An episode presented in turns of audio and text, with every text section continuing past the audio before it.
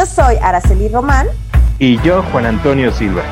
Y estás en Hasta la Cocina, un video podcast dedicado a hablar de inocuidad alimentaria de manera orgánica y sin enredo. Queremos compartirte experiencias que te permitan conocer más sobre este tema, formando así una cultura de inocuidad.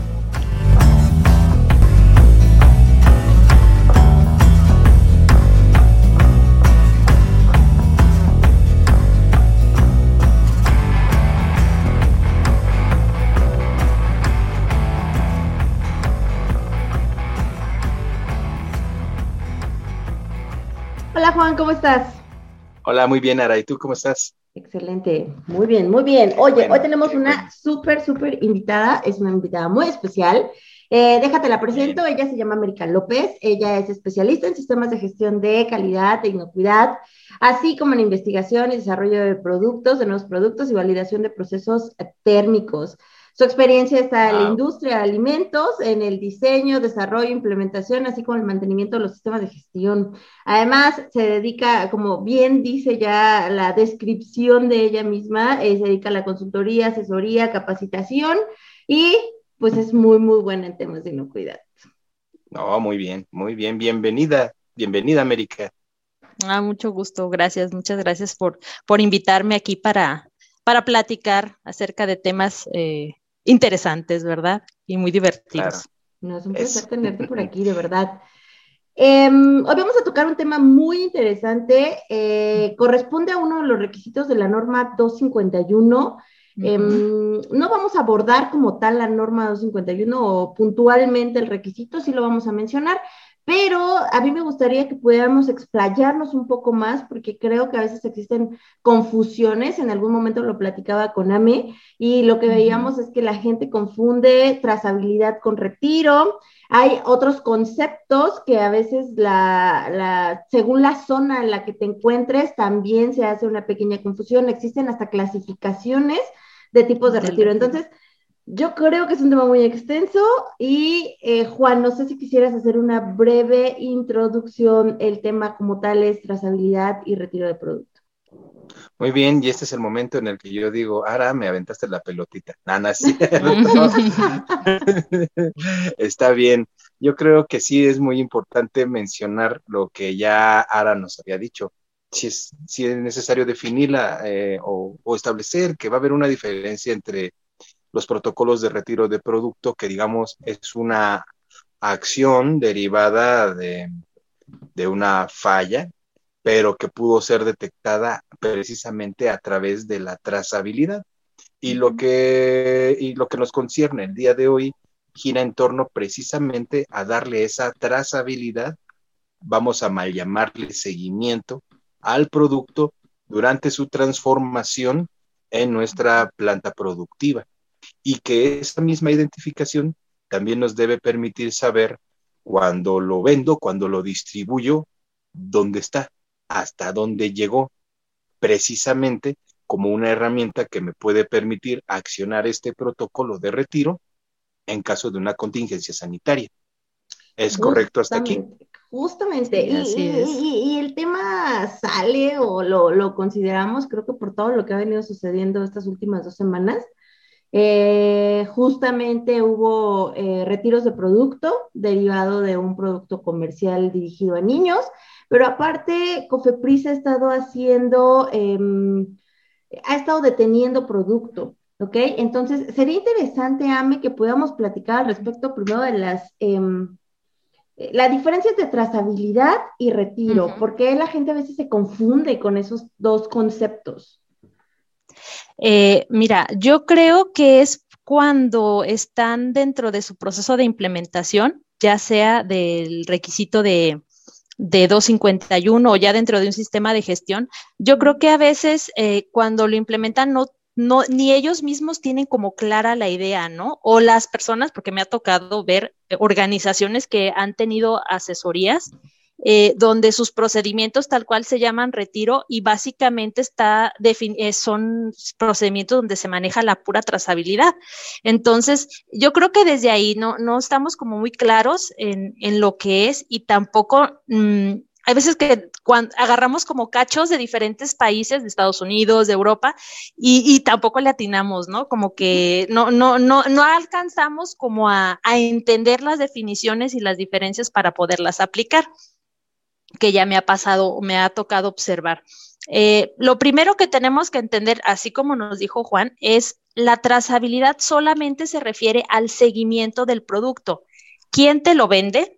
los ingredientes para realizar tu producto, cómo elaboraste tu producto, las condiciones en las que la realizaste y a quién se lo vendiste. ¿Para qué me va a servir la trazabilidad? La trazabilidad me va a servir para yo asegurarle a quien quiera que las condiciones en las cuales elaboré el producto eh, son adecuadas y el producto que elaboré es seguro para consumo. ¿sí? Eso es como lo primero. Y segundo, también como lo mencionaba Juan, en caso de una situación donde yo me percate que el producto tiene una, afectación que puede causar un daño a la salud pública o que inclusive tenga alguna... Mm, em, un incumplimiento legal, como son los últimos retiros que ha hecho Cofepris, yo pueda identificar hacia dónde se fue el producto, ¿no? Este, eh, y eso me va a ayudar a detonar mi eh, plan de retiro, ¿no? El retiro tal cual es la pura acción de ir, recoger del mercado ese producto y, que, y quedármelo, ¿no? Eh, inclusive en, ah, hay veces que cuando revisan tus ejercicios de trazabilidad de los ejercicios de retiro, eh, las organizaciones nada más te llegan y te dicen, ah, sí, mira, se lo vendía a, Perenganito. Ok, pero ¿y dónde está mínimo lo demás, no? La comunicación con el cliente, donde, oye, te avisé, este, te mandé un correo, te hablé por teléfono, te dije que ese producto estaba mal, eh, y, que lo tenía que regresar. O sea, eso que es la parte del retiro, no lo, no lo llegamos a completar, ¿no? Hay muchas organizaciones que no lo hacen. Justamente el tema de la disposición final, ¿no? Porque justamente hacer retiro es sacarlo del mercado, o sea, sacarlo de la venta, pero no quiere decir que precisamente tenga que regresar a tu planta, porque muchas veces eso es más costoso aún. Entonces, Así es. retirar es, lo vas a perder, o sea, a menos de que vayas a hacer algún reproceso, pero si es un tema de inocuidad, lo más probable es que se vaya a destrucción. Entonces, em, creo que sí, justamente en este procedimiento del que tú hablas, creo que sí es, em, deben de ser muy precisos en el hecho de decir, definir claramente las disposiciones finales de los productos. Y no precisamente esta tienes que ser retornar el producto, pero sí definir al 100% dónde va a quedar, se va a destruir, quién te lo compró, eh, a través de qué medios se está destruyendo, porque creo que aquí también se baja la evidencia. Cosa. En algún momento hablábamos, Juan y yo, que los programas requisitos no son cosas independientes, muchos de ellos se amarran uno con el otro. Entonces, también el hecho de cuidar tu marca, cuidar tu integridad, que no vaya a haber situaciones que te lleven a, mm, no sé, algún tipo de, fraude, eh, tienes que asegurarte también cómo se hace esa disposición final del producto, porque puede que te lo compre alguien y lo revendan el tianguis como producto frío. Ya me ha pasado. A veces le llaman, no sé, pan frío X, de lo que estamos hablando. Sí. Eh, entonces, son, son situaciones que sí se tienen que estar eh, cuidando. Ay, híjole, se me fue la pregunta que te iba a hacer, te iba a hacer una pregunta con respecto a, ah, sí, justamente a trazabilidad. No sé tú cómo lo has visto. Eh, normalmente cuando hacen su proceso de trazabilidad, a veces lo ven como muy lineal. Eh, un balance de materia muy sencillo, ¿no? Lo que entra se transforma y lo que sale. Pero las complicaciones enormes vienen cuando tienen que hacer reprocesos. Reprocesos, la así es. ahí es donde muchas veces truena, la pierden. ¿Tú, ¿Tú qué has visto? ¿Cuáles han sido como esas herramientas o hacks que se pueden dar para decirle a la gente, a ver, cuando estás haciendo el reproceso, ¿cómo puedes controlar la trazabilidad? ¿Cómo no perderla? Yo lo que les, les eh, recomiendo cuando ya tienen su HACCP implementado es, hay que tratar de seguir la línea del, diagrama de flujo, porque ese diagrama de flujo te dice cuáles son las etapas por las cuales tiene que pasar, ¿va? Entonces, como en el diagrama de, flujo, si está bien hecho, debe de incluirse la parte del reproceso, esa etapa también debe de, generar información para no perder esa trazabilidad. Cuando las empresas manejan alérgenos, es como más eh, sencillo para ellos entender por qué necesitas seguir con la trazabilidad, ¿no? Y, y, cómo tienes que hacer ese reproceso, qué se tiene que reprocesar con qué y de qué manera tienes que dejarlo declarado, porque saben que un error ahí, pues sí puede dar lugar a un contacto cruzado de alérgenos, ¿no? Entonces está, estamos, pero bien seguros que es una situación que nos va a generar una, un problema de salud, ¿no? Pero cuando son reprocesos que a lo mejor va a pasar por otra etapa donde se va a morir el bicho o algo le va a hacer, entonces a la gente a veces se le olvida. Así es, como que dicen, ah, bueno, pues entra. Y, y, pues al cabo se va a morir, al cabo lo va a pasar por el detector, al cabo este, va a pasar por una malla. Ajá. tengo más controles. Pero cosas que también me ha pasado y este, que lo manejan en reproceso y que también tienen ese pensamiento, sobre todo en procesos térmicos, es que dicen, ah, no le hace que vaya como vaya el producto, o sea, yo lo voy a regresar y lo voy a pasteurizar o lo voy a esterilizar. Ok, pero los procesos térmicos validados te dicen que debes de tener cierta carga y vas a terminar con, con tal carga que es la que cumple con el requisito. Y hay veces que ya prácticamente eso ya está casi hirviendo, ya sabes, de, de tanta contaminación microbiana, y piensan que aún así lo van a rescatar. No, también eso hay que tenerlo en consideración y eso es platicar con la gente y hacerles entender que los procesos son, aunque haya un proceso que vaya a matar algo, no siempre son efectivos porque no está diseñado para eso. ¿Sí me explico? perdón, eh, ahí me nada más un pequeño detalle. Mencionas tú, puedes recuperar un producto, puedes hacer un reproceso, pero ya va a ir con una carga muy alta de microorganismos. Sí. Puede que incluso, no sé, eh, dependiendo la situación en la que se haya dado el retiro de producto, hasta haya adquirido el producto otro tipo de microorganismos, una contaminación.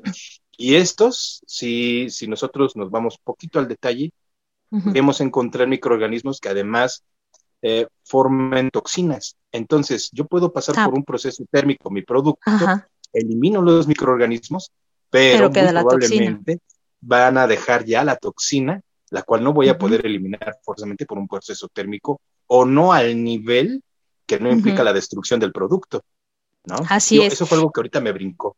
No, más, eh, nos referimos más que nada al reproceso dentro de la planta, de, ah, un producto que todavía no ha, ah, ya, todavía no, ha pasado, no ha retirado. No, yo creo, ahí sí respondiendo, bueno, o abordando en eso, es más complicado para una organización demostrar que dejó bajo condiciones de sanidad un producto derivado de un retiro es más complicado que destruirlo. Yo hasta ahorita, de, la, de las, los casos que he sabido de empresas que me han tocado, no que he trabajado, sino de, pues que me ha tocado ver, yo no conozco ninguna que, la verdad, así, se haya aventado el tiro de decir, no, no, no, yo aquí lo reproceso, yo aquí lo cuido, yo aquí, y te entrego evidencia, autoridad. No, todo lo destruye. Sale muchísimo más barato. O sea, ya es como meterle, como dicen, no meterle dinero, bueno al malo. Sí, la verdad, este, no, es muy, es muy complicado. Así es. No, yo no, y vuelvo a, repetir, nunca he visto una empresa que recupere producto y lo reprocese. Yo nunca lo he visto. ¿Por qué? Porque cuando es una situación, mm, sobre todo cuando la autoridad eh, solicita el retiro, le tienes que demostrar a la autoridad que lo dejaste bien. Así como dicen los, los, este, los abogados, sin dejar eh, duda razonable, es muy complicado, ¿no? Entonces, eh, siempre eh, en inocuidad siempre vamos a ir al lado seguro, ¿no? Entonces, si hay una duda, no lo van a dejar salir. Sí, sí. Y también, como dice Ara, eh, hay que tener evidencia de que esa destrucción fue hecha de manera que el producto, sí, adecuada. me ha tocado empresas que lo que hacen es, ellos no se cansan, o sea, ellos dicen, ¿sabes qué? Yo para asegurarme que verdaderamente el producto fue destruido o dispuesto de manera en que no va a ser mal utilizado, no le hace que yo me gaste más, más dinero, me lo traigo. Y está bien, porque es una manera en que ellos se van a asegurar, ¿no? Hay empresas que dicen, tal cual como dice Ara, es que me sale más caro traérmelo, no sé, si yo lo vendí en Mexicali y lo estoy vendiendo en el centro del país, a lo mejor me sale más caro retachármelo. Entonces lo que voy a hacer, como tengo una buena cadena de, de este, una cadena de, eh, estoy dentro de la cadena donde estoy, eh, mis clientes son de confianza, pues les puedo dar a ellos como, oye, es que tú destruyelo y ya me pasas la factura, o de, vemos de alguna manera donde se hace, el, nos arreglamos de los dineros, ¿no? Pero también obviamente pues tienen que mandar evidencia eh, muy, sí, de que se destruyó. La mayoría de los que me ha tocado ver que hacen esas destrucciones, luego son tipo como fiscal, destrucción fiscal, donde es foto, este, lotes, evidencia, casi casi la foto para el Face, donde aquí estoy yo con la, con el, el, sobrecito, con la latita, lo que sea, y que se destruyen. Esos son como los dos casos que me ha tocado ver y que son los más comunes. No, no me ha tocado ver otros tipos. Posiblemente habrá diferentes, sí. Oye, sí. Ahora, tú, tú nos comentabas que la mejor manera de empezar a analizar esa trazabilidad es a través de nuestro diagrama de flujo, ¿cierto? Sí. Me hiciste recordar los requisitos de la norma 251 en su capítulo 6. Ahí te va a pedir que documentes ese diagrama de flujo y, por ejemplo, también te va a pedir que establezcas los criterios de aceptación o rechazo del producto cuando va de una fase a otra. Estos obviamente son elementos que por sí mismos tú los puedes aprovechar, ¿no? Para hacer tu propia trazabilidad. Para hacer la trazabilidad, así es. Lo mm, único sería es asegurar que todo eso verdaderamente, que no tienes huequitos, que sí verdaderamente se hace la cadenita. Eh, y ahí va un comentario. En Estados Unidos ah, ya tenemos lo que es, bueno, existe lo que es la ley FISMA, ¿no? Lo que es controles preventivos. Pero como parte de la, de la situación de retiro, y, creo que es el punto 204 que maneja, maneja la ley FISMA, eh, se determinaron una, ahorita está, se llama ley propuesta de trazabilidad y habla acerca de una lista de, trazabilidad de productos, pero son aquellos en los cuales ellos ya saben que han estado involucrados mm. en gran cantidad de eventos, retiros o, hay enfermedades, ¿no? Este, que ya, se caducó el producto, pero siguen saliendo enfermos, ¿no? Entonces, em, ellos dicen, ok, dentro de todas las bolas que nos ha tocado ver, de todas las trazabilidades de los productos que nos ha tocado ver, de todas las maneras en que las hacen, lo hacen las organizaciones, hay ciertos puntos que ya hemos visto que son como medulares a la hora de hacer la investigación y que no todos documentan, ¿no? Entonces ellos dicen, ah, ¿sabes qué? Mira, para queso me vas a tener que documentar esto, esto y esto. Eh, para lechugas o lo que llaman ellos los leafy greens, todo lo que es todo, eh, pues las hojas verdes del, que la lechuga, la selga y todo eso, ¿no? Em, me vas a tener que documentar también estos puntos. Entonces, em, habla también para ensaladas listas para consumo, pescados, este, atunes. Entonces, por ejemplo, ahí si yo estoy en una de ese tipo de empresas y yo tengo mi trazabilidad, pues a lo mejor sí le echaría como un ojito para ver si eh, esos puntos que ellos ya detectaron como que a veces son flajones en algunas empresas, pues también yo los tengo, ¿no? Eh, ¿De qué manera lo podría hacer si no tengo, o si no pertenezco a este tipo de alimentos que ellos los llaman de alto riesgo? Pues a lo mejor tratar de hacer un ejercicio donde yo, em, que conozco muy bien mi proceso, viera que no flaqueara, ¿no? Que no diera lugar a duda, que se pudiera encadenar uno con otro y con otro. Eso yo, yo creo que sería como una, una buena opción. Yo regularmente eso hago. Eh, cuando me toca hacer eh, procesos de trazabilidad de empresas que no tienen nada, agarramos el diagrama de flujo y aparte nos vamos por todos los ingredientes, ¿no? Entonces, ¿este ingrediente dónde va a entrar? ¿Este ingrediente entra aquí o tengo que hacerle algo y luego va a entrar a otro lado? Entonces, todos esos puntos, eh, así como mencionas, si deben tener un, un registro, vamos viendo que ese registro encadene. Y al final de cuentas, cuando haces el ejercicio, te das cuenta si, ah, sabes que aquí ya no puedo ligar, por ejemplo, Mm, la preparación del, de los, del sazonador que le voy a poner al producto. Aquí ya no lo pude enganchar. Híjole, bueno, entonces, ¿ahora qué tengo que hacer para engancharlo, no? Que me falta, no sé, a lo mejor necesito implementar una bitácora, necesito meter otro registro, o a lo mejor hasta tengo, estoy, soy tan acá de los de acá que tengo eh, una, em, una báscula que te puede dar así como el cálculo puedo utilizar eso, por ejemplo, y dejarlo en algún registro o pegada esa etiqueta atrás de una, de una hoja y mencionarla dentro de mi bonchecito de registros. Se puede, se puede realizar. Em, ahí es donde, cuando tú haces el ejercicio, ahí es donde vas a ver si, si quedan huequitos que a lo mejor no habías considerado. Amé, fíjate que... Obviamente, rápido, obviamente ese tipo de rastreo, pues el cliente no lo va a poder hacer solo. Sí, a veces va a requerir un poco de ayuda, porque no va a tener, digamos, esa vista, esa visión para poder detectar esos huequitos que debe de, completar. Pero ahí cuando hablas de cliente, ¿quién es el cliente? Porque al final eso se hace a nivel interno. Bueno, nos referimos a una empresa que en este caso pudo haberse acercado a América ah, y que dice, bueno, yo quiero implementar nada más tengo mi diagrama de flujo, bueno, pues vamos a trabajar y vamos a hacer ese rastreo, ¿no? O sea, a lo mejor la empresa puede tener por iniciativa eh, la inquietud de hacer ese seguimiento, pero muy probablemente va a requerir un poco de ayuda para poder discernir en qué puntos hay lagunas, eh, no está concatenada esa parte del proceso, por ende nos estamos perdiendo de ahí de información vital para la trazabilidad. Ahora ya nada más esto me hace recordar lo que de alguna manera muy, muy simplista a veces se le dicen a las personas que preguntan por la trazabilidad. Al final del día tú vas a obtener un producto terminado y la trazabilidad te debe de decir toda su historia hacia atrás. Y tú debes de ser capaz de poder repasar la historia hacia atrás, incluyendo todos los componentes que se integran en su elaboración. adelante.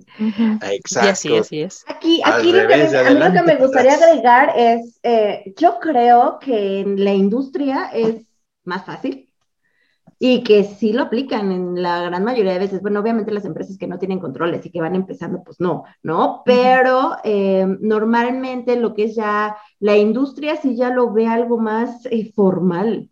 Pero si nos vamos del lado de cocinas, lo que tiene que ver con producción de servicio, alimentos, yo creo que eso es una locura. A mí me ha tocado ver lugares que ni siquiera quieren registrar todo lo que ingresa a, la cocina y, bueno, al almacén. Porque es mucho, porque por los abarrotes, ¿para qué? Si nada más mejor consideramos los productos potencialmente peligrosos. Justamente, ¿no? Y es cuando dices, ajá, y a la hora de hacer una trazabilidad, ¿cómo lo haces si no tienes información? Ni siquiera a veces el control llevan de lo que se está integrando de los almacenes generales a los almacenes más pequeños, que son almacenes temporales que están dentro de las cocinas. Eh, en un buen lugar, me imagino, Juan, que tú conoces también más esos, esos procesos, tienen recetas o tienen em, fichas técnicas del producto, donde dice claramente cuáles son los ingredientes que puede llevar y eso te puede dar una idea de qué es lo que va a contener. Ahí el tema es estar seguro, los lotes que están utilizando este, y todas las condiciones en las que te llegó esa materia prima. No sé cómo lo has vivido tú, Juan. Yo lo que he vivido en cocinas es que como tortuoso. la, trazabilidad es muy tortuosa. Mira, y es algo que yo tengo inquietud de, consultarlo con América, porque siempre he comentado yo, cuando se dan ese tipo de comparaciones, que una de las diferencias obvias que existe entre la industria y el servicio es que en una cocina el producto dura muy poco. O sea, su flujo de materia prima es muy fuerte, es muy elevado, entonces mucho de lo que llega en menos de una semana ya no existe. Ya se acabó.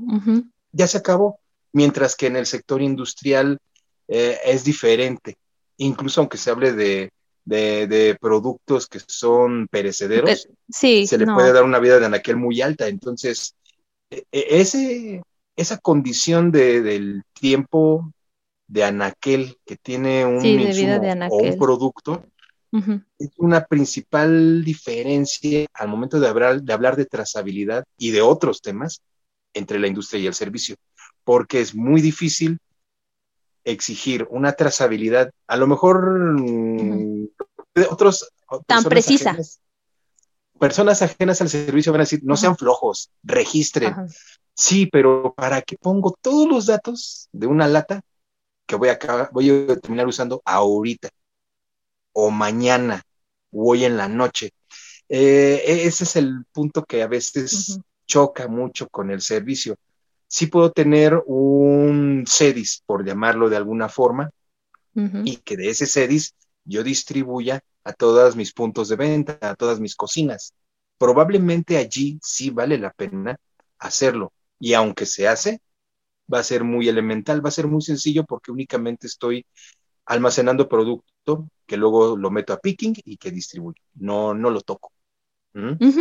Se llega a dar cuando en mis almacenes generales cuento con un área de tablajería, porque probablemente yo compro eh, la carne por volumen, luego la tengo que porcionar para distribuir, pero son rarísimas las empresas que tienen ese tipo de, de procesos. Es más común que tengan un área de lácteos y embutidos y ellos sí reciban el producto entero y lo rebanen, lo porcionen y lo pesen para distribuir en sus propias cocinas, porque van a tener cocinas muy grandes y otras muy chiquititas. Ahí sí vale la pena tocar ese tema a profundidad de lo que es la trazabilidad, porque sí hay una manipulación y hay una transformación antes de enviarlo al siguiente punto de venta. Y en el punto de venta también debería de darse, aunque el consumo sea muy rápido. Pero yo digo que esa es la situación principal en una cocina. O sea, lo que llega, te lo acabas de volada, ¿no? El flujo es muy rápido. El flujo es muy rápido. Estoy de acuerdo y en desacuerdo. o sea, de que el flujo es rápido, pues sí, obviamente ellos manejan eh, stocks, llamémosle más de, em, ¿cómo le llaman a estas cosas? Em, justo a tiempo se llama. Ajá, just in time. O sea, te, te entrega nada más lo que es. Sí, lo que vas a ocupar en la semana por mucho y es lo que vas a tener, es lo que vas a estar manejando, lo que vas a estar rotando en este tipo de almacenes, ¿no?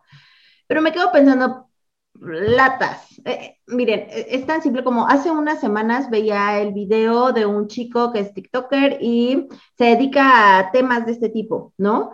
Eh, y hablaba justamente de una posible contaminación de Clostridium botulinum en una lata de un producto este, de una empresa grandotota, ¿no? Este tipo de latas pueden ser materia prima para un restaurante, para una cocina.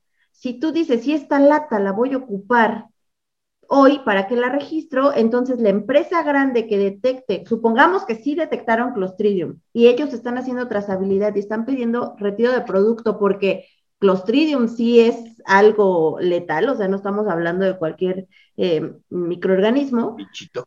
¿Cómo entonces los que ya compraron esas latas se van a dar cuenta que ellos tenían ese tipo de producto o que tenían ese lote en específico? ¿Me explico? Mira, Aquí nada más puntualizar, no estoy diciendo que no anotan nada, no, que son unos flojos. Sí registran, sí registran. No, bueno, o bueno, sí deben registrar. De ah. hecho, el principal registro que van a tener es el de la inspección de la materia prima. Y sí, sí llevan controles de seguimiento en las fases de producción, pero van a girar en torno a la temperatura y probablemente, en algunos casos, la evaluación organoléptica de la materia prima durante su transformación. Nada más. Es todo lo que hay. No, no hay otra cosa. Y, en, y, si, hay, hay registros, pero honestamente, eh, en el caso que planteas, donde se sospecha que un producto está contaminado con clostridio, a él le toca la fase, la fase final de, un protocolo de retiro. Destrúyelo. Si lo tienes en inventario, destruye. Nada más revisa que tienes el producto y elimínalo. hay una cosa, es que mira, hay una cosa que sí debo yo enfatizar. Imaginemos que es un producto enlatado de champiñones. Mm. Imaginemos que la cocina compró siete latas de champiñón y que ya utilizó cuatro. Y de repente le llega la notificación de, su proveedor. ¿Qué crees? Que esta lata viene mal. Eh, entrégamela o destruyela porque tiene clostridium. ¿Me explico? ya dio una parte y no fue su culpa. ¿Por qué? Porque tiene un flujo muy alto de, producto. Ah, Entonces, lo que tiene lo destruye. Pero ahí yo creo que, perdón, de ahí yo creo que quedaría más en responsabilidad de la, del, del, lugar donde preparó el alimento, así como cuando te enfermas de COVID, ¿no? Si ya tienes COVID y tuviste contacto con alguien, pues yo le aviso a mis comensales, ¿saben qué? Si alguno empieza a sentir esos síntomas, entonces vaya directamente con eh, la persona, con el doctor, porque tampoco, sí, es que tampoco los vas a dejar, ah, bueno, ya me los acabé, pues a ver qué este, ah, a ver cuántos caen. Ajá, pero sí, sí me explico, o sea, y yo sé que le toca la parte final, pero pues a final de cuentas es como de, mm. bueno, pasó esto, me avisaron esto, hay que, hay que avisar, ¿no? Para la gente que ve a tener algún síntoma, que a lo mejor no pasa nada, o, como en México, no sabemos. somos, ajá, no sabemos, digo, como en México somos tan, tan elevados que de un de repente así de, ah, pues nomás me dio diarrea y ya. Y, y veto a saber si a lo mejor fue, solamente nos vamos a fijar cuando fue la mayoría de alguien que estaba consumiendo en un restaurante o cuando fue un servicio de catering en una fiesta, que de plano sí los podemos ubicar a todos, pero eh, si son personas como muy disparejas, pues a lo mejor sí tuvieron el mismo, eh, la misma fuente común, pero pues no, no lo vamos a ubicar, ¿no? Porque no llegamos a ver esos, esos niveles. Eh, Nada más hay para meterme poquito, mi conocimiento es limitado respecto a restaurantes, solamente he conocido uno que fue un, em, un este, no restaurante, perdóneme, eh, un servicio de comida, pero era un comedor industrial y yo trabajaba ahí, yo les evaluaba buenas prácticas y todo. El personal, el señor decía, yo vi, yo soy, yo era un chef en un restaurante que tenía eh, distintivo H y él llevaba esos registros precisamente. Decía, mira, yo me, aquí está mi lista de cuando entró la latita y todo. Digo, tampoco éramos tantos en la empresa, hemos, de haber sido unos 200, yo me imagino que es como poquito, ¿no? Y en diferentes turnos y estaba cierto abierto y pues no todos iban a comer ahí. Todas las cosas, todos los asegúnes que uno se puede imaginar. Pero él sí llevaba esos controles, ¿no? De entradas y de, de entradas de los frescos, temperaturas, etcétera. Y ahí fue donde yo conocí. Eh, les digo, no era tanto. A lo mejor un servicio que le da, no sé, como empresas súper grandes como estas manufactureras de electrónicas, que son como tres mil pelados en un trancazo o, de, o en un tres mil, a veces hasta de mil, mil doscientos por turno, que dices tú, ay Jesús, eh, ¿cómo le hago para darle a todos? A lo mejor lo que se podría hacer, eh, estoy haciendo como una similitud que me ha tocado ver en la industria cuando tienen productos o trazabilidad que es como por granel o fluida. No sé si me explico. Entonces, lo que ellos, por ejemplo, es a lo mejor para mí una semana es todo lo, yo registro lo que entró en esa semana y ese es mi lote. ¿Sí me explico? Entonces, todo lo que me gasté en esa semana es, ese es mi lote. va a quedar ahí en la bola. Si alguien se enferma o me dicen, ¿sabes qué? Pues fue en la semana de tal a tal y son mis batches. No sé si, me, si me explico. Entonces, a lo mejor eso pudiera ayudar. No sé si eso, no sé si eso sea. Para no tener, o sea, para que no fuera cada hamburguesa, cada platillito, porque no, es muy complicado. Este, eh, estuvimos en un ejercicio de HACCP, en eh, un curso, y precisamente uno de los ejercicios era la preparación de la lasaña y en la preparación de la lasaña decía el ejercicio que tenías que esperar a que eh, llegara a 74 grados. La lasaña primero la preparaban y luego la enfriaban y luego en el servicio ya se recalentaba y se tenía que llegar a 74 y a partir de ahí se cocinaba, ¿no? Digo, se entregaba. Y se me, se me hizo muy curioso que ellos dijeron eh, que su monitoreo pues era la medición de la temperatura, pero su verificación de ese punto crítico de control era escribir todas las órdenes o sea, la temperatura de cada una de las órdenes. Y yo dije, seguros muchachos, me dicen, sí. Y yo, son empresas de, manufactura de alimentos. Dije, ok, como que no se imaginan una hora pico en un restaurante. Digo, yo no he trabajado en uno, pero sí los he visto que están como locos. Dije, no me imagino así como de, este tiene 74, 5, 74, 5. No, o sea, no lo van a ver. Sí, pero, pero bueno, ¿no? Este, eh, sí, sí entiendo lo complicado que es. Eh, por eso les digo, a lo mejor pudiera ser que yo eh, hiciera mis lotes de semana. Todo lo que me entró para esa semana sale y todo lo que produje en esa semana, si alguien se enfermó y podemos dar con el posible tipo de alimento que lo enfermó, pues ya más o menos puedo saber en qué días lo utilicé y si me explico, aunque también sé que es complicado. Sí, mira, sí hay herramientas y esas herramientas pueden aplicar para cualquier cocina de cualquier volumen. Ah, Así como, como tienes la temperatura, tienes el menú.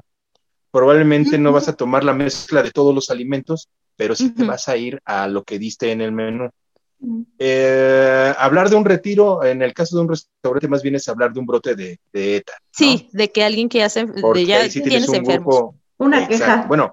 Ahí más bien es la queja de que alguien ya se enfermó y te quieren echar la culpa. Que yo creo que también los restaurantes deberían de verlo como la forma de no fue mi responsabilidad, te enseño toda mi trazabilidad y, yo no fui. ¿no? no, mira, aquí hay un punto y también así que dentro del sector hay variaciones, porque si hablamos de un restaurante, hablamos de un lugar donde su población no es cautiva.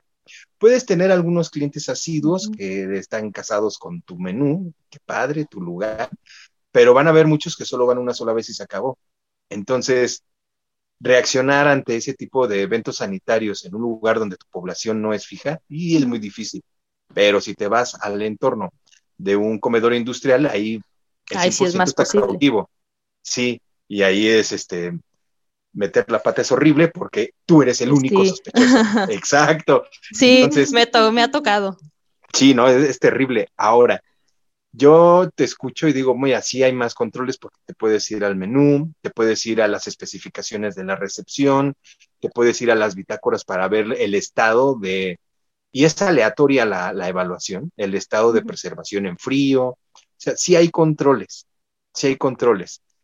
Pero otro factor que va a jugar dentro de esto es el tamaño de la cocina. Tú comentabas, pueden haber cocinas pequeñitas que le dan a 200 personas de comer. Y para esas 200 personas, si es en un solo turno, con cinco o seis personas en cocina tienes, ¿eh? Con seis personas sacas la comida de todos. Hay, hay, un estándar, no siempre es este válido, pero dicen que por cada 35 comensales aproximadamente, tú metes un empleado. Entonces ya de ahí tú eh, medio calculas. No es exacto porque hay más variables en la ecuación, pero esa es otra historia. El punto es que si tú tienes un, un comedor donde le das de comer a 3.000 personas o a 5.000 personas, ya estamos hablando de un volumen que, que podría justificar más el hacer una trazabilidad de tus productos. Y de todos modos es muy difícil. No me quiero desviar, hoy no vamos a hablar de, de sistema de análisis de puntos críticos, hoy es netamente trazabilidad, aunque se pegan un montón, pero intenta llevar o implementar un HACCP en una cocina industrial, es la locura. ¿Por qué? Sí, así es. Porque en un sector industrial tú puedes tener cinco líneas de producción distintas y tú dices, bueno, voy a meter el HACCP, pero en una o en dos, porque cada una va a ser un proceso independiente con un diagrama de flujo específico y con características y controles bien definidos. En una cocina es muy difícil de llevar porque no los puedes separar en crudos y cocidos. No. Res, cerdo, pollo, pasta o vegetal, o cereal, o postre. Es que latina es industrializado, es esto, el otro, aquello. Wow, wow. ¿Sí me explico? La diversidad es un mosaico de recetas. Tú lo que haces es tomas el menú, ves las recetas y te vuelves loco. Porque tienes que hacer un análisis. No lo puedes hacer por cada receta porque es una locura. Pero tienes que hacer grupos de recetas que sean las más similares para hacerles un diagrama de flujo. Y de todos modos te salen como 20 diagramas. Entonces, es mucho para algo que en una semana se desapareció, o menos de una semana. No sé si me. Sí, porque no lo repites, ajá. No justifico, no justifico. Sí lo vas a repetir cuatro o seis semanas en el futuro porque es un ciclo de menú. Entonces, lo que diste hoy de comer, lo vas a repetir en un mes. Y eso quién sabe, porque si en ese mes hay una, hay una fecha, hay un evento especial, cambias el menú. Entonces, esa, esa velocidad en la que hay cambios y consumos, lo transforma en una verdadera locura. Que se puede llevar, sí. A su manera, sí, sí se puede llevar. Pero sí tenemos que ir con una visión muy distinta eh, para hacerlo. De hecho, aprovecho y saco mis traumas. Eh, cuando tú trabajas para un cliente que es de un sector industrial, el que tú quieras, farmacéutico, automotriz, metal, mecánica, textil, lo que tú quieras, Muchas veces ellos van a llegar con la mentalidad clavada en su propia producción, esperando verla reflejada en la cocina. No, ni en sueños, ni, ni en sueños. Los que son más sensatos son los que fabrican alimentos y de todos modos exigen un montón, pero son más sensatos en entender cuál es la dinámica de la cocina, ¿no? y, por eso muchas veces en ese sector que es el servicio, como que le huyen y dicen, no, no, ni le entiendo, ni me entienden, no me quiero meter en problemas. Y es una conducta negativa, porque sí deberían ellos de tomar en cuenta este tipo de controles, como lo es la trazabilidad. Ya. ya no quiero, ya no quiero. No, ya no, ya no. Dice, ya no quiero dar trazabilidad en cocinas, es un show, eh, en conclusión. No, no, no, no. mira, yo lo que creo es que no es que no haya controles en cocinas, claro que hay programas prerequisitos, hay muchos controles, pero yo sí creo que la trazabilidad se pierde así por completo. Rapidísimo. Sí, se, pierde. Tú cuando quieres buscar hacer trazabilidad en una inspección, es... Ya no está. Poco probable que alguien tenga algo de trazabilidad. Bueno, implementado tal cual, un programa, un procedimiento. Ah, no sé, no se ve reflejada la trazabilidad en una, en una cocina, es lo que yo he percibido. Em, bueno, creo que nos enfocamos mucho en trazabilidad. A mí sí me gustaría que habláramos de los tipos de, retiros, justamente, porque tú, tú, bien hablabas de trazabilidad, es como ese paso a pasito, ir buscando em, toda la historia del producto, hacia adelante, hacia atrás, decía Juan, pero una vez que ya se detectó dónde se encuentra todo, ahora sí hay que recuperarlo, ¿no? Así es, ahí es donde debes de tener, eh, ahí es donde a veces los planes son como muy, eh, ¿cómo será? Como muy mm, de buenos deseos o no están muy bien amarrados porque no los tenemos, o sea, no, no nos, no llegamos hasta ese nivel, ¿no? Yo solamente he conocido una empresa y creo que era más que nada por el gerente, no por la empresa en sí, que apartaba dinero de su presupuesto para hacer ejercicios reales de retiro. Es decir, sí, es decir, ¿sabes qué? Tengo tanta lana, me dieron tanta lana para este año o me va a tocar hacer el presupuesto para el siguiente año, entonces vamos a hacer uno de retiro donde yo le voy a hablar a alguno de mis clientes, le voy a decir que el producto tiene un problema, que lo tengo que regresar y entonces tengo que activar a la gente de logística, que es la que tiene mis, este, la, ya sea la que tiene las, los camioncitos o la que me va a conseguir el transporte y que me va a regresar el producto. Solamente una, empresa me ha tocado ver que, que lo tiene considerado. Regularmente lo que hacemos en otras empresas es nada más llegar hasta la comunicación con el cliente y que el cliente nos diga, ah, sí, aquí lo tengo, o no, sabe que ya lo vendía no sé quién, ¿sí? Pero eh, hasta ahí llegamos o hasta ahí dejamos el ejercicio, nunca lo como lo tratamos de completar hasta, hasta ver si es cierto que el, camión sí va y sí lo recoge, a ver si es cierto que ahí el cliente sí lo tiene, que así como me dijo que lo tenía separado, sí lo tenía separado. Pero bueno. Este, por lo menos los criterios, ¿no? Así de, ¿qué voy a hacer con este producto una vez que ya lo tengo conmigo? Sí algo que es muy bueno que dentro de lo que es controles preventivos, digo, a mí me encanta porque yo creo que regresó mucho de lo que es la ciencia a, la parte de, alimentos, porque ya estábamos más como del lado de, ah, sí firma el registro y tienes que ver esto y lo otro, pero ya se nos estaba olvidando que el bicho crece o que se puede contaminar, o sea, más que nada como las bases, ¿no? De, de científicas que tiene la inocuidad ahí sí te dice, eh, dentro del protocolo del plan de, retiro que ellos necesitan, es muy específica sus, necesidades. Y entre ellas es una carta donde tú le comunicas a tu cliente em, que vas a retirarle producto, pero le tienes que decir cómo tiene que manejar el producto. Es decir, si él no sabe, es más, hay clientes, tal cual, de las empresas que me toca trabajar, que te dicen, ¿qué es eso del retiro? ¿Sí me explico? Hay clientes grandes que tú le dices, por favor, active su, protocolo de retiro, el suyo de usted, para que sepa dónde quedó y a ver si usted ya puede empezar a traérselos de sus, de, sus lugares, ¿no?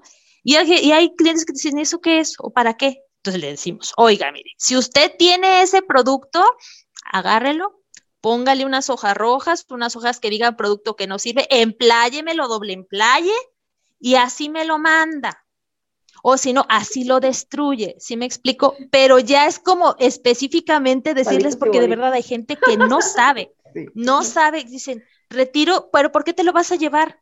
¿Está malo o qué tiene? ¿Sí me explico? Entonces nada más es como darle como la, información. Eso es algo que se me hizo muy bueno porque a veces eh, pensamos que todo mundo conoce esta cosa del, de los sistemas o de la inocuidad y no, no todos lo conocen, ¿verdad? Entonces, eh, tipos de retiro, mm, depende. Mira, eh, hay lugares donde hacen la diferencia entre el retiro y el, la recuperación de producto. En Europa sí hace la diferencia. Eh, el códex hace la diferencia, pero también nos dice el códex, ah, sabes que es que hay veces que hay países que sí lo reconocen y, hay otros que no. para hacer la eh, ya para más o menos eh, indicar qué es, el retiro es cuando tú ya vas a recoger el producto que está en anaquel, ya con el consumidor. Y la recuperación, ese es retiro o recall en inglés, porque es donde van a encontrar más esa, esa diferencia, ¿no? Y lo que es la recuperación o withdrawal es cuando tú recoges ese material, pero que está ya en los, eh, está en almacenes, todavía no ha llegado hasta el anaquel o con el consumidor. Esa es la diferencia que manejan, ¿no? Eh, me ha tocado ver eh, empresas que tienen sus, procedimientos de retiro y manejan clase 1, clase 2, clase 3. Y les digo, ¿y de dónde sacaron eso? A veces que no saben ni de dónde. Esa, esa calificación la hace la, eh, la Secretaría de Agricultura en Estados Unidos, la USDA, y ahí dice retiro tipo 1 cuando sabes que el problema es de salud y va a haber alguna situación de muerte. Entonces, ese es el de urgente. Retiro clase 2, problema la salud, pero el daño no será tan grave, ¿no? Como por ejemplo que tenga piedritas o un pedacito de plástico. Y retiro clase 3 cuando está más enfocado como a cuestiones de calidad, ¿no? Está chuequito, está cuadradito, o este, el, envase que tiene se va a desbordarse, o las cajas que tiene se van a, se van a eh, se van a abrir y vas a tener ahí un problema. O el empaque ya no cumple con las nuevas reglas de etiquetado y de, identificación de problemas de salud. Pero justamente mi duda iba por ahí con etiquetado, porque etiquetado normalmente se clasificaba en el tipo 3. Pero ¿qué pasa cuando incumples con temas de alérgenos? ¿Qué pasa cuando ah, incumples? Ah, ese... Mm. Porque es cuando etiquetado comercial, pero eso sí tiene un impacto a la salud. Sí, sí, sí. Mira, por ejemplo, si es una situación legal donde tú dices, eh, no le pongo el sellito, no tengo todos los ingredientes, pero no tiene nada que ver con salud pública, sí puede entrar entre un 2 y un 3, dependiendo de la, de la, digamos, de quién lo realice, ¿no? La USA lo manejaría como el tipo 3. Pero si es una situación de alérgenos, ese es directamente clase 1. Y ustedes podrán ver en todo el mundo, eh, Europa eh, y Estados Unidos, que son como los que tienen más información, ustedes podrán ver que la mayor cantidad de retiros de producto es por misbranding debido a que no están declarados todos los alérgenos. Y casi la mayoría de la causa raíz es que el cliente no sabe, bueno, perdón, la persona que está fabricando el alimento no sabía que su materia prima también tenía otras cosas. ¿Sí me mm. explico? Entonces ya desde ahí es trazabilidad, conocer tu producto es más, mira, ¿dónde quedan los análisis de peligro que le hacen a las materias primas? ¿Sí me explicó? o sea, mira, hubo una que sí me, me llamó muchísimo la atención, dos, dos retiros. Uno de unas tortillas en Estados Unidos, de una empresa que hace tortillas, que dice que son que del gluten free, ¿verdad? Que son de coco. Ándale, pues tienen trigo. Y no sabían. No sabían. Entonces, como gluten free tiene trigo, ¿no? Entonces ahí vienen de retache. Oye, ¿qué sucedió? ¿No crees que apliquen ese tema de omisión porque tal vez sea menos eh, severa la sanción? Porque obviamente la empresa sabe qué lleva de ingredientes. No creo que en realidad no sepan que llevaba trigo. Mira, vamos a ponerlo así tú siempre vas con la autoridad y vas a dar una versión de tus hechos, ¿no? Entonces, pues puede ser que digas, sabes que no, es que de verdad desconocía que lo tenía, o a lo mejor pues vas a llegar a decir que desconocías que lo tenías, ¿no? Aunque, aunque lo supieras. Pero te digo, esa y otra que sí, déjame platico esta, porque esa sí fue el colmo. Ustedes saben que productos que son así como muy específicos para cierto nicho de mercado, pues son caros, orgánicos, que, que kosher, que la halal, que, ¿cómo se llaman estos? Eh, eh, veganos. Los veganos. No, pues el vegano tenía leche y huevo y no sabían. Entonces dices tú, bueno, ahí sí, fíjate, para ese tipo de mercado donde supuestamente las empresas son muy comprometidas con el origen de los ingredientes que utilizan, pues decían es que yo no sabía que tenía leche y que tenía huevo. Híjole, pues ahí entonces imagínate todos los veganos que se lo comieron. Exacto. ahí todavía se me hace más raro porque yo creo que de los compradores más educados que existen justamente son ese tipo veganos, este, gente que de verdad se mete mucho en el rollo de lo que está comiendo y como que sí son muy, em, se ponen a leer mucho etiquetas, bla, bla. Por eso se me hace como muy extraño que no se hayan percatado los ingredientes que traía el producto. Ah, pues esos dos me tocaron y dije, ay, no, ese, sí se me hizo el colmo porque dije, bueno, estás pagando un sobreprecio al final de cuentas. ¿Por qué? Porque te están, te están asegurando que tu producto no tiene nada de alimentos, sabes el origen, este, a veces te lo venden como que es libre de crueldad, este, o ese tipo de cosas, ¿sí me explico? A mí, pero también más. ¿sabes? Ahí también, ¿qué se me vino hacia la mente? El tema de, por tener esos sellos, existe una tipo auditoría en la cual revisan que el producto en realidad va a aplicarle el sello que quieren. ¿Quién los auditó?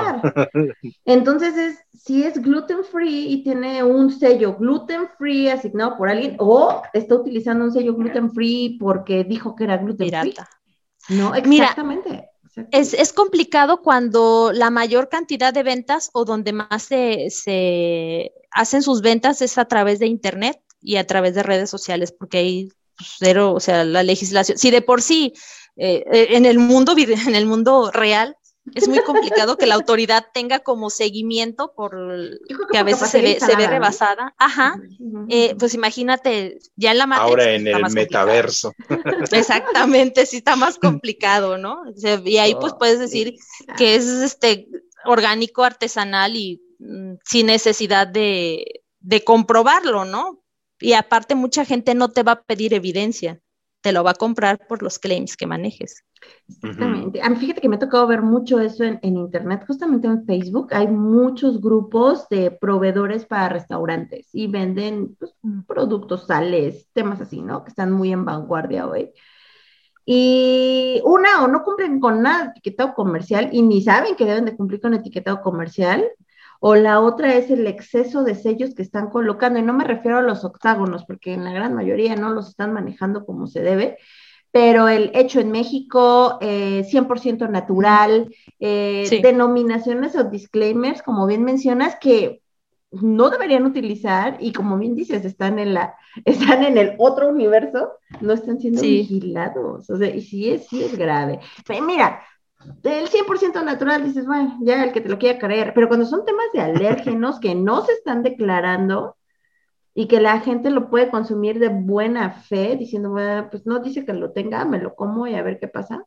Yo creo que ahí sí debería de existir una, pues, no sé, vigilancia, pero bueno, como dices, la capacidad instalada de la autoridad no da de por sí para, la, los que están registrados simplemente. En México se da mucho de los que están haciendo productos caseros y que obviamente la autoridad ni siquiera sabe que están procesando alimento y que lo están vendiendo, ¿no?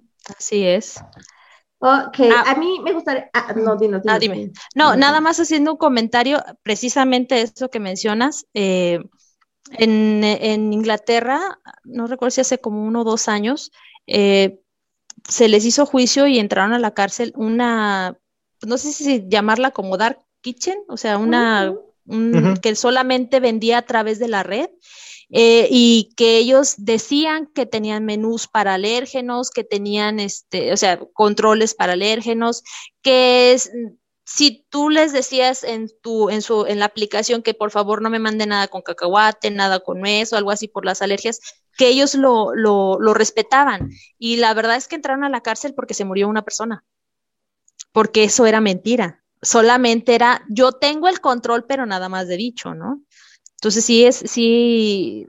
¿Cuánto crees que le falta a México para llegar a ese punto? Porque mira, eh, eh, creo que en Europa y Estados Unidos sí son más estrictos en ese sentido, pero en México no, en México como que no se da ese tema de darte seguimiento médico de primera instancia, porque si te enfermas es una diarrea, ya pasará algún día, a menos de que sí te estés deshidratando, bla, bla, bla, y necesites hospitalización, pero creo que no se da el seguimiento adecuado de primera instancia por cultura nuestra hacia nuestra salud.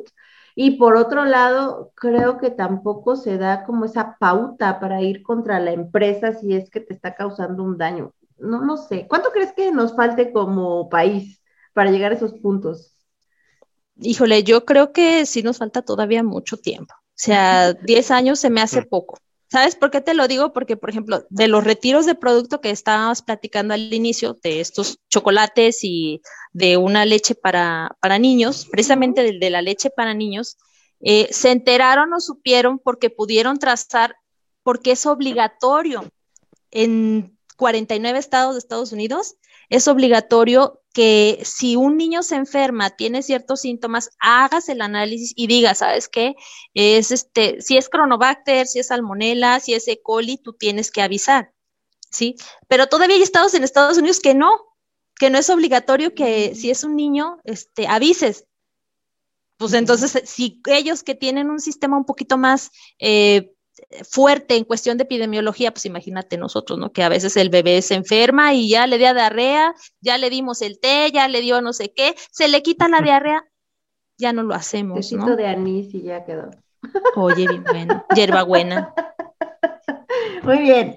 Este, híjole, esta plática la verdad es que está súper buena, pero sí tenemos que empezar a redondear. A mí nada me gustaría que si agregaras algo, Ame, a mí, a mí creo que lo que más me hace mm, admirar tu trabajo es que tú siempre estás conectada viendo y mandando, ¿ya viste esta noticia? ¿Ya viste esta noticia? ¿Y ya viste esto? Como que siempre muy actualizada con lo que está sucediendo en el mundo con temas de inocuidad. Y alguien debería, bueno, de hecho debería de existir esa, esa asignación de responsabilidad dentro de la planta para alguien que está dentro del equipo de inocuidad, ¿no? Que siempre esté muy enterado, obviamente de su producto, obviamente lo que tiene que ver con lo que ellos. Enfocado a lo que manufacturan. Sí, claro. Sí, sí, sí. ahí es difícil y eh, simplemente hay empresas, platicando por ejemplo así rápido del HACCP, es que eh, hay empresas que utilizan su misma, ellos hacen su, su tabla de, de, perdón, su matriz de probabilidad por severidad y solamente con las cosas que les pasan. Entonces nunca se voltean a ver qué onda con el mundo, ¿no? a mí siempre me llama la atención porque mm, mm, es que vamos a, platicar, los microorganismos están vivos y si uno evoluciona, pues ellos también. Claro. O sea, es como si dijeras, ay, sí, bueno, salmonela, siempre se, siempre se me va a quitar con antibiótico. Ya hay cepas de salmonela muy resistentes, hay cepas de estafilococos que ya no le haces nada con ningún antibiótico que conocemos, que son este, y, que a lo mejor, tal vez a lo mejor por, por, este, por consumo no van a ser tan críticos, pero que si te lo encuentras en un hospital por haber ido por una ETA, a lo mejor te puedes morir ahí y nada, como dijo una enfermera, lo más triste es saber que lo vas a ver morir y no poder hacer nada, porque ya no hay medicina que darle. ¿Sí me explicó? Entonces, pues es desesperante, o sea, es algo que no, no es, sí, claro, entonces, por eso me gusta estar, este, sabiendo, y aparte, eh, mira, te voy a hacer, esta sí fue una anécdota, me pasó a mí cuando estaba en una empresa grande, grande, eh, en esa empresa la trazabilidad podías hacerla que hasta el final tú podías conocer, eh, tú podías retener o identificar por tarima. Entonces, de cuenta que una vez tuvimos un problema, ¿no? Eran como ponte hechas 10 tarimas. De esas 10 tarimas se pudieron liberar, por, no sé, 8 y 2, porque aparte del problema donde sí se pudieron liberar, tenían otro problema. O sea, entonces esas sí iban a destrucción. ahí está la América, que sí, sí puedo este, retenerlas. Y me dicen los, de, los, los muchachos del almacén, América, y entonces el lote perengano. Y se me olvidó, se me olvidó que dos estaban mal. Y les dije, sí, claro, agárrenlo todo. Entonces, cuando me acordé, pero así con toda la vergüenza le hablé a la muchacha de logística y le dije, ¿sabes qué? La tarima tal y tal están mal. Y estaban arriba del camión, como decíamos, ya estaban trepadas. La muchacha dijo, no te preocupes, muy amablemente las bajó y las pudimos destruir. Entonces, yo a veces digo, si esas empresas que tienen como ese nivel tan preciso de trazabilidad, pues imagínate, eso fue un error humano. Dije yo, pero fue un error humano. Después, como a los ocho años, leo que esta misma empresa, pero una de sus filiales en otro, en otro país, tuvo el mismo problema. Liberaron tarimas que ellos dijeron, todas están bien, pero no todas estaban bien. Y es ahí sí se fueron. ¿Sí me explico? Entonces, sí tenía su punto débil esa trazabilidad. Por más finísima y carísima que se viera, sí tenía su punto débil. Entonces, por eso me, yo trato de que no se me vaya a ir porque estamos hablando de la salud de la gente. Y ahorita con los que viste, eh, lo que platicábamos aquella vez de los tres retiros que mencionábamos, esto es de chocolate, este de eh, leche, Para, para, niños y otro que está en Bélgica que todavía no se desata nada más, que son pizzitas por E. coli eh, enterotoxigénica. Esos tres se han barrido a niños. O sea, la población a la cual iba dirigida al producto. justamente. Son niños. niños. Sí, y ahí es donde dices tú, híjole, está, está complicado, pues. Eh, y déjame hacer otro comentario porque sí lo, lo, lo, estuve pensando mucho. A veces decimos lo que nos cuesta el retiro por tener el producto, es decir, que la empresa pare, que limpiar o lo que tengamos que hacer, que destruir el producto, que las personas que se enferman, las que se mueren, todo eso es lo que nosotros decimos, híjole, todo eso cuesta el, el, retiro, porque lo tenemos, pero no siempre pensamos en cuánto nos cuesta el no tener ese producto. Porque, por ejemplo, en el caso del retiro de la leche, esta fábrica hacía leche para niños y para, sí, para niños, pero con restricciones dietarias muy específicas. Es decir, niños que no podían consumir leche de vaca o que tenían cierta eh, intolerancia o muy alérgicos que de plano no podían consumir nada, ¿no? Más que ese tipo de leche. Entonces, cuando la fábrica paró, porque la paró, este, la paró la autoridad, se, este, empezó toda una locura en Facebook donde había gente que te decía, una mamá que dijo, yo viajé cuatro horas para conseguir cinco latas porque mi hijo de 15 años tiene muchísimas alergias alimentarias, pero así tipo de que me lo mandan al hospital y no puede consumir otra cosa más que esa leche. Entonces, ese tipo de cosas no lo tenemos en cuenta. O sea, ¿qué pasa cuando para la producción y no hay otra cosa en el mercado con que... Eh, em, sí, claro, o, por, o, que la gente, o por ejemplo, empezaron a hacer los papás, bueno, si tengo cinco latitas y la, eh, la dosis para el niño es de dos cucharitas, pues para que me dure le voy a dar una. Entonces dijo la, la, autoridad, no, espérame, espérame, espérame, es que tampoco es así de sencillo porque entonces tu niño no va a recibir todos los nutrientes. ¿Sí me explicó? O sea, esto es algo que a lo mejor nunca tenemos en consideración a la hora de pensar un retiro. Siempre pensamos como en lo malo, ¿no? De, ay, esta empresa iba a parar, iba a perder dinero porque destruye, etcétera. Pero ¿qué pasa cuando no lo tienes y no hay otra opción? Sí, o sea, estamos también dejando como muy, muy, muy desprotegido a cierto, a cierto sector, sector de la población. De la población. Entonces, sí es interesante también e-, ese, ese tipo de análisis en, en, lo que son retiros de producto, ¿no? ¿A quién le pegó? Este, ¿Por qué le pegó? Eh, y aparte, ¿qué pasó si dejamos de producir? Pues a lo mejor el chocolate, pues hay como mil chocolates, ¿no? Y no le compras ese al niño y le compras otro. Pero si no puede consumir ese producto lácteo. Sí, este, está, sí, o sea, la verdad es que hacer los análisis de las causas raíz de los retiros y por qué ha habido esos retiros, te deja um, eh, información o te deja como enseñanzas para que la industria no lo repita. Eso es lo importante de un retiro. Híjole, América, creo que tuviste una excelente conclusión, eh, porque bien lo mencionas, o sea, no solo va, y creo que yo tampoco me había puesto a analizar eso, ¿eh? la verdad siempre iba muy enfocado a lo que está perdiendo la empresa y obviamente las afectaciones que hay alrededor, que también tiene un impacto, eh, pues también económico al final, porque impacta la marca, si impacta la marca, dejas de vender, bla, bla, bla, te va a impactar económicamente. Pero nunca había visualizado esa perspectiva, ¿no? Que nos acabas de plantear. Y es que las empresas no solamente dejan de ganar por no producir, sino por no tenerla en el anaquel. Sí, claro.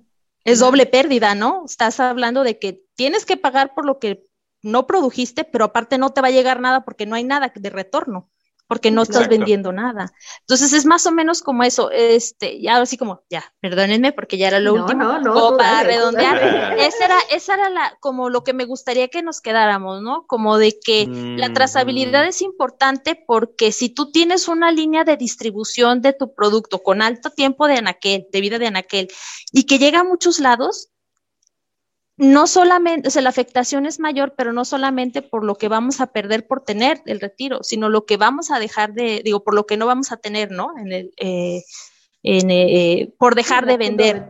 La ganancia. Así es. La ganancia de ellos y, parte, digo, la afectación que vamos a dejarle al, al, consumidor. Al público, al consumidor. Sí, para saber que eso es, por eso es importante la trazabilidad y por eso es de vital importancia que cuando hagamos el análisis y decidamos que se hace un retiro, identificar bien, bien cuál es la causa raíz para poder decir que ese retiro hasta dónde va a parar, cuánto producto va a involucrar y cómo no nos va a volver a pasar. Exactamente. Porque no todas las empresas aguantan un ramalazo de, de, dinero que incluye todo eso. Sí, no, no, no, no es algo monstruoso. yo creo que una empresa muy pequeña no lo aguantaría, ¿eh? Creo que sí es algo que puede soportar las empresas grandes. Las pequeñitas lo dudo. A mí nada más me gustaría agregar algo a tu conclusión, que sería la mía. Este, justamente con tu experiencia, con lo que nos compartías de que tú decidiste decir, me equivoqué, hay dos tarimas que están ya en el camión, necesito que las bajen. ¿Cuánta gente tiene también esa ética profesional para decir, me equivoqué, necesito que la bajen? Hay mucha gente que a veces por no decir me equivoqué, el error se queda. Y es por no dañarme a mí como profesionista, bla, bla, bla, ¿no? Pero no pensamos en el daño que podemos causar al exterior. Eh, yo creo que ahí sí el tema es también hacer conciencia a los empleados y a las personas que toman este tipo de decisiones de liberar producto, ¿no? Yo creo que más allá de que se enfoquen y demás, pudo haberte pasado una distracción, qué sé yo. El hecho es decir, me equivoqué, hay que bajarlo, hay que detenerlo, hay que evitar a toda costa que, proceda, ¿no? Que, siga su flujo. Exactamente, es lo único que yo agregaría. Juan. Muy bien. Híjoles, este, yo más que dar una conclusión, quiero aprovechar a la, a la invitada, América, porque es muy triste decirlo, pero nos desviamos del tema y caímos en retiro y en los problemas del no retiro. Y el tema era trazabilidad. Ah, Entonces, no, trazabilidad y retiro. y retiro, ajá. Bueno, está bien. Aún así, yo no quiero que, que, nuestros oyentes se vayan nada más con la idea de las consecuencias de no hacer las cosas, ¿no? Entendamos que la trazabilidad es una, un elemento preventivo. Así que todavía está sujeto a nuestro control y que el retiro ya va a ser una acción correctiva derivada a un problema y que en este caso puede llegar a ser incluso sanitario. Ahora bien, yo más bien cedería la palabra América para que nos digas un poquito de, bueno, muy, muy general, si alguien tiene la intención de, establecer un procedimiento de trazabilidad, ¿qué tendría que hacer? Muy breve. Ah, ok, muy breve. Si quisieran hacer un procedimiento de trazabilidad, yo les recomendaría primero identificar, eh, como les decía, su diagrama de flujo. ¿Qué eh, registros sacan del diagrama de flujo? Y a la hora de hacerlo, ver si no queda un huequito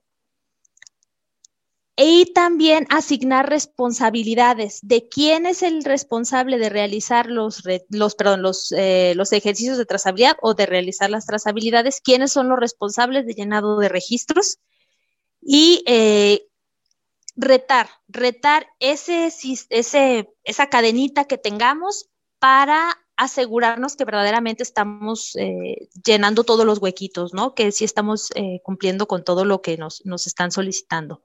Eh, y que podemos identificar. Muchas veces me dicen, América, ¿hasta dónde tengo que llegar yo hacia con mi cliente o hasta con mi proveedor? Eh, vamos a ponerlo así, la 251 no lo maneja, pero por ejemplo, en Europa te dicen mínimo al quien te vendió, o sea, una hacia atrás, y a quien tu, tu cliente directo, una hacia adelante, para de ahí poder este, armar la cadenita, ¿no? Porque pues más adelante ya es más complicado. Entonces, yo les diría hacia adelante una mm, a tu cliente primario, hacia atrás a tu eh, proveedor primario, no importa que sea un distribuidor y él le compre a cuatro o cinco fabricantes, eh, y todos tus procesos, todos eh, sin omitir reprocesos tampoco, y probarlo. Asignar responsables y probarlo. Claro, y probarlo. Muy bien. Yo creo que además hasta podríamos complementar con esos ejercicios que tú también realizas. Si yo manufacturo lácteos, pues investigo qué problemas han habido y qué retiros se han dado en mi sector. Y aprendo, ahora sí que reviso de los errores de otros y veo qué me puede aplicar a mí o no.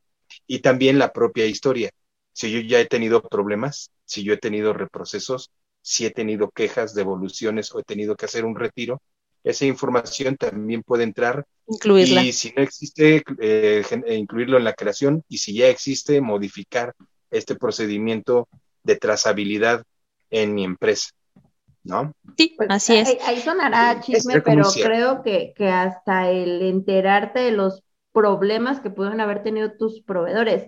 Por ejemplo, hablando de productos lácteos, si tú compras leche, tendrías que saber si tu proveedor ha tenido problemas en términos de, no sé, mastitis, qué sé yo, enfermedades, ¿no? Eh, si en la cuenca en la que estás, o tal vez en toda una cuenca lechera está habiendo problemas, tal vez eh, tú, eh, tal vez a quien tú le compras no alcanza a juntar o de su producción, la producción propia, no tiene el volumen y le compra a alguien más. Todo eso en realidad lo tienes que saber claramente porque pues son este, peligros que estás integrando a tu proceso. De ahí que menciona América, ¿no? Siempre evalúa o analiza a tu proveedor hacia atrás una vez y a tu cliente hacia adelante una vez, precisamente para que tú tengas más información para esa trazabilidad, ¿no? Sí, y si gustan, eh, les puedo pasar los links para que los pongan en, su, en, el podcast. Links, por ejemplo, de eh, guías para realizar eh, procedimientos de trazabilidad. Hay una guía de la 251 que está, está buena. Hay otra que es del Codex. hay otra que es para, em, para Europa. Entonces, a lo mejor ellos son cosas generales que van a aplicar a ciertas, como que a la mayoría de las empresas, que si hay algo específico para tu sector o para tu producto, pues puedes, este, vas a incluir las, las que te tocan, ¿no? Pero para que sea algo general y eh, se pueda, lo puedan, si alguien como que necesita más ideas, se pueda consultar. Excelente, muy bien. Perfectísimo. América, súper agradecida que hayas estado aquí con nosotros. La verdad es que el tenerte de invitada ha sido muy, muy bueno. Eh, esperemos nos, nos quieras acompañar en algún, otro en algún otro programa, algún otro episodio, porque, híjole, tú tienes de temas para hablar, para echar para arriba. Ya sabes, yo estoy en la ciencia por la ciencia y el chisme, pero más que nada por el chisme. Entonces, eso ah, es lo que es divertido. muchas, muchas gracias de verdad. Juan, no sé si quieres agregar algo a la despedida. No, nada más, únicamente comentarles que también América la van a encontrar en su propio proyecto que es Progresio y que de hecho ha sido vinculado de vez en cuando aquí con ARA y es una muy buena opción también para lo que es tener un poco de capacitación online, entre otros servicios que les pueda ofrecer y que si nos lo permite, también incluiríamos los datos de, su proyecto en la descripción de este video. Ah, muchísimas gracias. Exactamente, estaremos agregando el videíto de la empresa para que puedan acercarse con eh, la gente de Progresio. Eh, ya nada más comentarles, estamos en Spotify también, nos pueden escuchar. Eh, se publica todos los martes eh, y bueno, em, van a encontrar en la descripción de este programa nuestros contactos, el correo electrónico donde nos pueden pedir información. Agradecemos mucho, dejen comentarios, ya sea buenos, malos, les gustó, no les gustó, o recomendaciones o algún tema que quieran tocar en específico y que nosotros aún no lo hayamos tocado. Y pues nada más agradecerle a ambos. Excelente, excelente episodio del día de hoy. Muchas gracias a los dos. Muchísimas gracias. No, gracias a ti, Ara, y seguimos en contacto. Perfecto. Sí, que tengan un buen día. Bye bye. Bye. Adiós.